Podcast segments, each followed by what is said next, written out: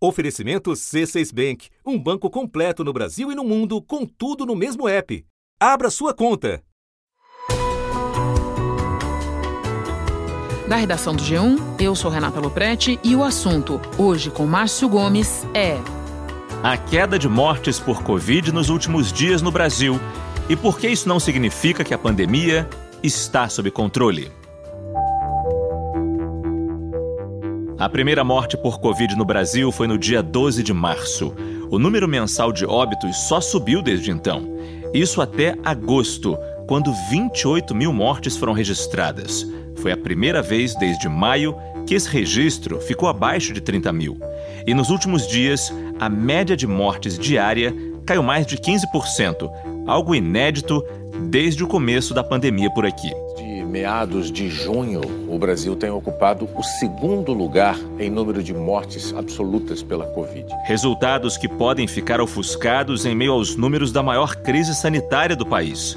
Desde março, são mais de 128 mil vidas perdidas e mais de 4 milhões de brasileiros infectados pelo novo coronavírus. A média móvel de mortes pelo novo coronavírus no Brasil entrou em queda pela primeira vez desde o início da pandemia nós estávamos com estabilidade desde 5 de junho. Mas a média móvel ainda chega a 900 mortes por dia pela doença no Brasil. Enquanto isso, os índices de isolamento social despencam. No início de abril, 18% dos entrevistados disseram que estavam totalmente isolados, sem sair de casa de jeito nenhum. E agora são 8%. As cenas de muita gente junta sem proteção se multiplicaram Brasil afora. As praias da Baixada Santista e a rua principal da Praia de Pipa, no Rio Grande do Norte, ficaram lotadas. Em Brasília, muita gente se reuniu na orla do Lago Paranoá e não se viu fiscalização para alertar quem estava com o rosto descoberto. Imagens que preocupam os médicos. Nas represas de São Paulo teve fila de carros. A maior parte das pessoas não ficou de máscara. Como podemos encarar esses dados recentes e como agir no meio de uma pandemia que está no momento de queda, mas está longe de acabar? Neste episódio, eu converso com o infectologista Júlio Croda, pesquisador da Fiocruz e professor da Universidade Federal do Mato Grosso do Sul. Quinta-feira, 10 de setembro. Professor Júlio, nos últimos dias, a média móvel de mortes e de casos tem caído aqui no Brasil, mesmo descontando o feriado de segunda-feira, 7 de setembro, em que a contagem costuma ser menor. Nos outros dias recentes, também notamos uma queda. O que isso quer dizer? Isso quer dizer que o Brasil está entrando numa tendência de queda. Nós nunca vivenciamos isso anteriormente, né?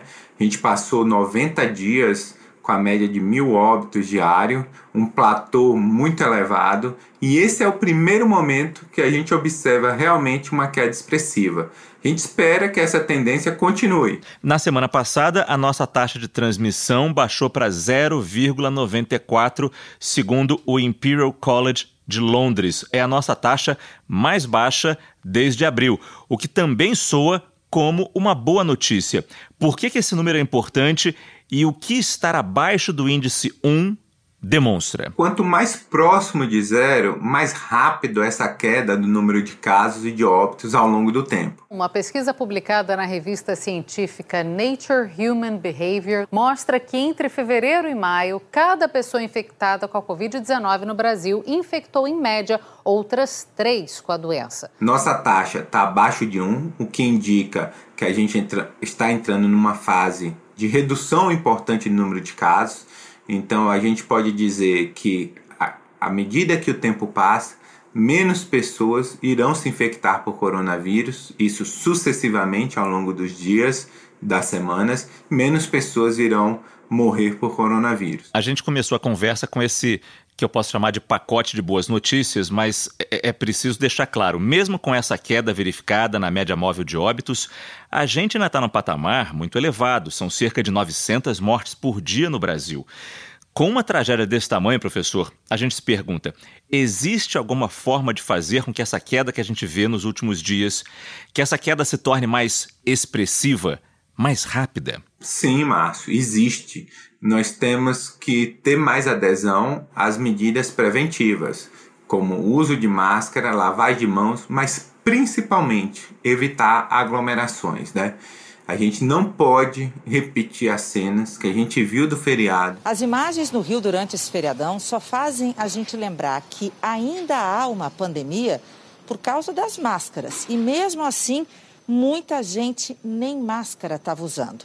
As praias de Ipanema e do Leblon, por exemplo, ficaram lotadas um formigueiro de gente, de guarda-sol, todo mundo na areia. E isso faz com que a gente perpetue a transmissão e a gente não tenha uma queda é, muito brusca no número de casos e óbitos. Nós temos ainda uma, um número de casos e óbitos bastante elevado, maior, por exemplo, do que os óbitos por influenza em 2009, quando a gente teve uma pandemia de impacto importante, pelo menos seis a oito vezes maior. Então a gente precisa ainda manter um esforço coletivo, principalmente relacionado às medidas de prevenção. É possível dizer onde é que a gente errou para que esse número de mortes só esteja caindo agora, depois de um platô, depois de uma manutenção tão longa, tão extensa dessas mortes, na casa das mil mortes por dia.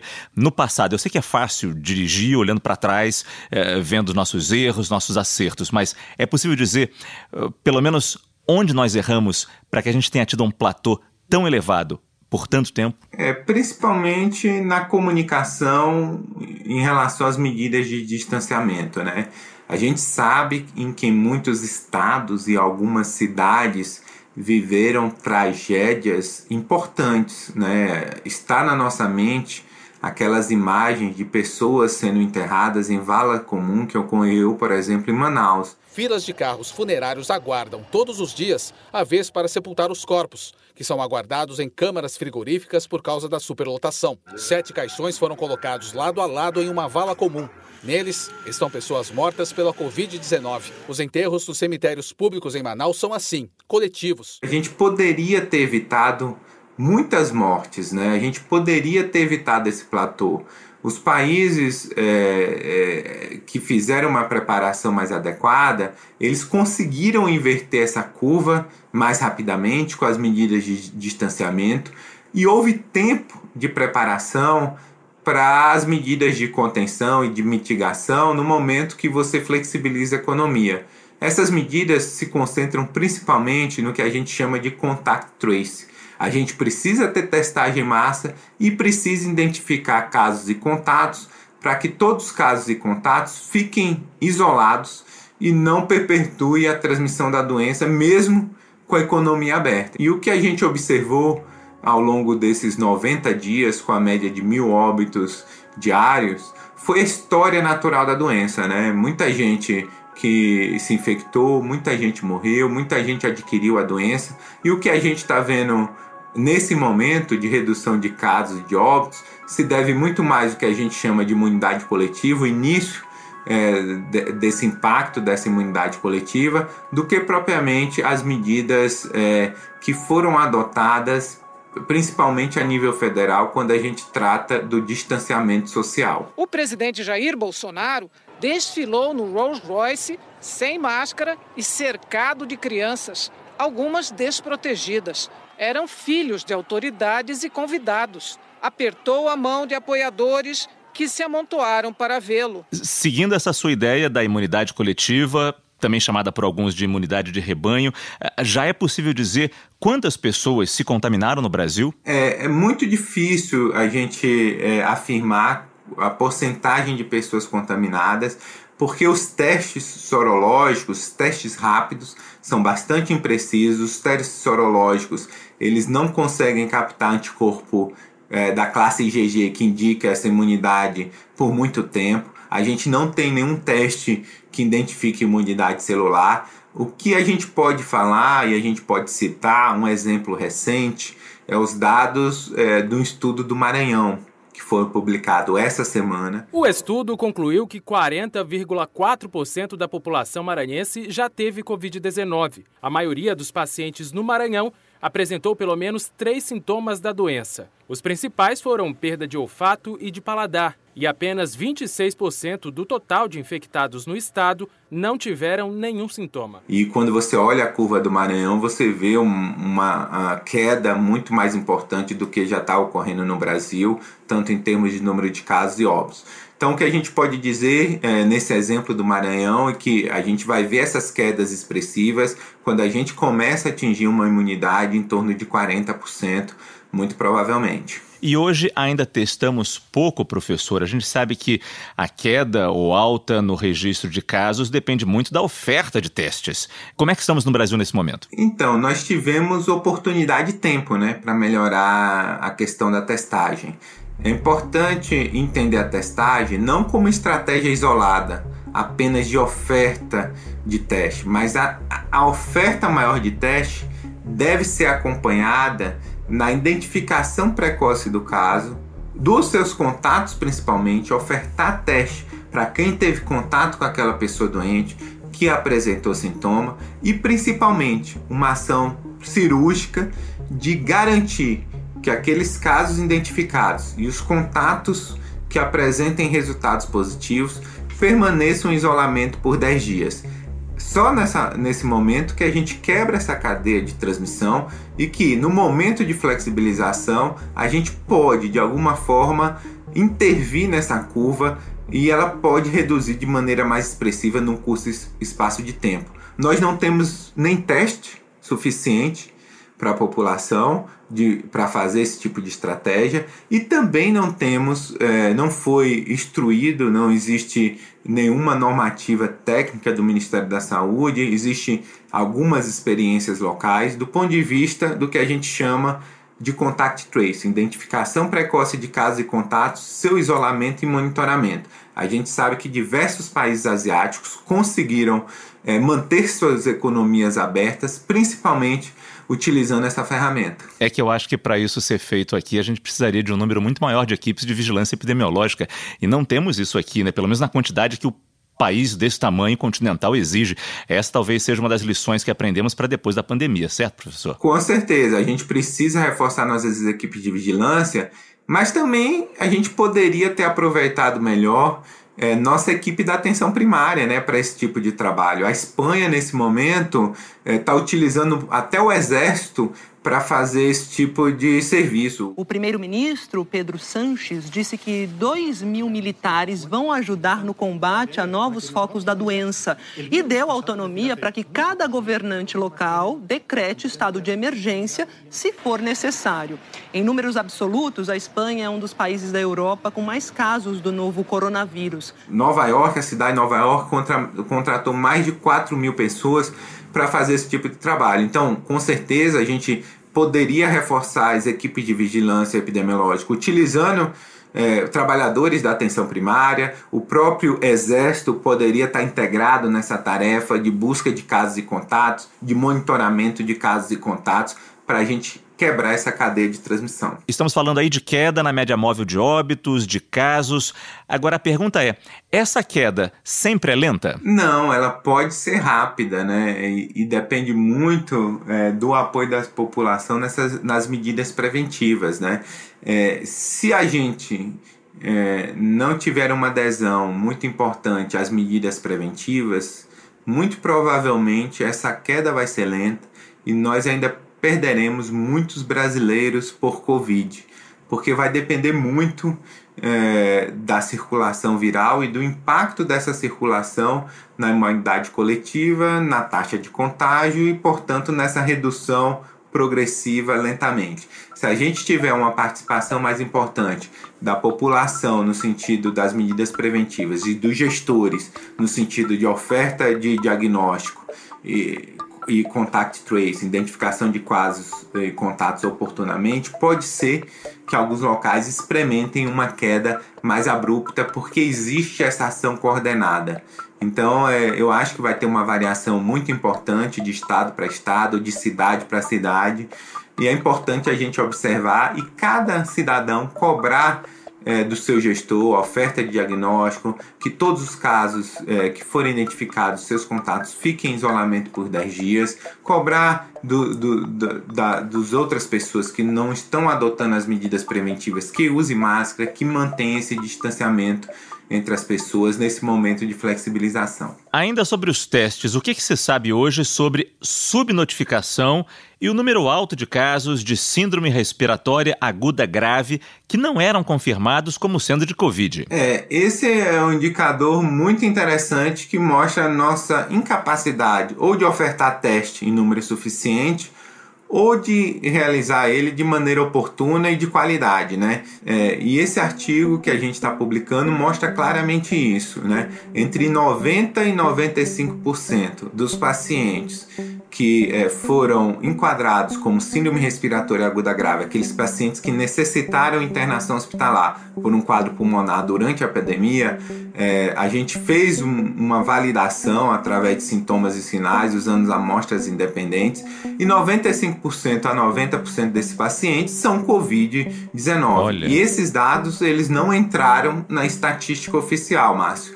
E é, agora, já no final da pandemia, a gente vê o movimento do governo federal né, é, de é, incluir o diagnóstico clínico epidemiológico. Pela deficiência na oferta de testes diagnósticos, eles estão permitindo agora confirmar um caso de Covid com critério clínico epidemiológico. Então, o que a gente pode ver, e a gente já está vendo nesse momento, se você pegar a média móvel é, do Amazonas, é o único estado que está com a média móvel em ascensão. Apenas o Amazonas permaneceu no grupo de alta de mortes aqui. Segundo o governo do estado, são mortes registradas na semana passada por causa de uma revisão que está sendo feita. E essa revisão está impactando na alta da média móvel, uma alta de 208%. E em um dia apenas ele notificou mais de 150 óbitos, mostrando que muitos estados estão revisando seus dados e o que a gente apresentava na estatística oficial em termos de número de casos e número de óbitos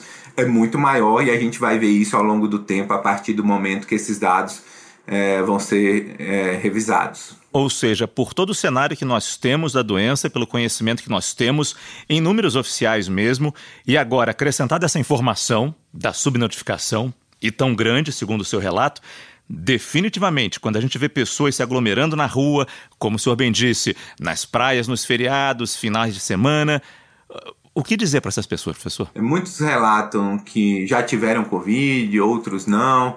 Mas é importante entender que a gente tem milhares de profissionais que estão sendo expostos diariamente. Eles não têm opção de ficar em casa, eles têm que servir é, nos hospitais, servir a população. É, o Brasil é o país que tem a maior taxa de infecção em profissionais de saúde e é necessário que, que essa, a população tenha um pouco de empatia no sentido de entender, se colocar no lugar do outro, se colocar no lugar do profissional de saúde, da pessoa idosa ou de grupo de risco que permaneceu esse período todo em isolamento social, que nesse momento da retomada das atividades econômicas vai ser obrigada a sair do seu isolamento, vai ser obrigada a se expor. Considerando só os médicos que estão na linha de frente do combate à Covid-19, 83% declararam sintomas que se encaixam na chamada síndrome do burnout, que é aquela exaustão extrema com o trabalho. Já passou a fase do lockdown, ninguém está recomendando mais isso. A maioria dos estados estão flexibilizando suas atividades. E a recomendação é simples: evite aglomeração, mantenha a distância de um metro em ambientes fechados, dois em ambientes abertos, lave as mãos com frequência. Mas não tem jeito. Neste momento estamos vivendo uma abertura depois de todo o fechamento que nós tivemos. Shoppings abrindo, praias reabrindo, uh, comércio nas praias reabrindo, enfim, as pessoas estão indo para a rua. Mas neste momento, em outros países como Estados Unidos, na Europa, por exemplo, já tive... esses locais já tiveram momentos de queda e depois de uma nova alta nos casos, estão voltando a se fechar. O Reino Unido, por exemplo, acaba de dar um passo para trás nas medidas de isolamento. Proibiu reuniões com mais de seis pessoas. A pergunta, professor, é a seguinte, professor: qual é o risco de acontecer o mesmo no Brasil? De a tendência a se inverter e enfrentarmos a tal da segunda onda? É, a gente tem um fator aí é, que a gente desconhece, e eu acho que todo mundo desconhece, né? O Brasil foi o único país que permaneceu por 90 dias, mais de 90 dias, nesse platô. Associada à sua notificação, nós tivemos bastante circulação do vírus. Então, assim, a gente pode ter uma segunda onda importante, e para ter uma segunda onda importante nesse momento, é, além das medidas preventivas que têm que ser colocadas para evitar essa segunda onda, depende muito dessa imunidade coletiva e rebanho que foi adquirida às custas dessa tragédia. Então, assim, a gente, a gente não tem uma resposta definitiva para essa sua questão, Márcio. Os países que estão apresentando segunda onda, tem alguns países que estão apresentando segunda onda só com aumento do número de casos, sem aumento do número de óbitos, muito provavelmente porque o vírus já circulou é, nessa população e agora a população mais afetada é de adultos jovens. É, Existem outros países, por exemplo, como a Austrália, onde você tem um aumento importante de casos e óbitos, porque o vírus ainda não circulou, a gente não tem nenhum tipo de imunidade coletiva de rebanho. O Brasil, a gente ainda vai ver, depende muito da associação entre as medidas preventivas e o quanto de imunidade de rebanho a gente já tenha em, em alguns desses lugares onde a flexibilização é maior. E para a gente fechar, a partir de qual momento podemos considerar que a pandemia está sob controle? Tem um indicador, que é um indicador empírico, que foi é, sugerido pelo próprio CDC, que fala que a gente poderia é, dizer que a pandemia está sob controle quando a gente atingir um caso por 100 mil habitantes por dia. A gente está bem longe disso ainda, Márcio. E talvez a gente não atinja esse indicador antes de termos uma vacina efetiva e uma imunização efetiva para toda a população. Então, até, aí, até esse momento, nós temos que ter muito cuidado e entender que esse é o novo normal do uso de máscara, do distanciamento e da lavagem de mãos. Ou seja, professor, segundo a conta então do Centro de Controle de Doenças dos Estados Unidos, nós estaremos aqui no Brasil com oito novos casos uh, da doença surgindo por dia a cada 100 mil habitantes, e em São Paulo esse número estaria acima de 17. 17 novos casos surgindo por dia a cada 100 mil habitantes. Ou seja, ainda temos um longo caminho pela frente. De qualquer forma, muito obrigado pela análise, pelas explicações. De nada, Márcio, é um prazer estar com todos vocês que acompanham o podcast O Assunto. Antes de terminar, mais um lembrete. Se precisar sair de casa, lembre-se de usar a máscara cobrindo nariz e boca, lavar as mãos com água e sabão sempre que possível, ou fazer a higienização com álcool gel, evitar tocar olhos, nariz e boca e procure manter uma distância das outras pessoas. Se você ainda tiver dúvidas sobre as medidas de combate ao coronavírus, é só entrar em g1.com.br barra coronavírus. Este foi o assunto, podcast diário que está disponível no G1, no Apple Podcasts, no Google Podcasts, no Spotify, no Castbox, no Deezer. Lá você pode seguir a gente para não perder nenhum episódio. Eu sou Márcio Gomes e fico por aqui. Até o próximo assunto.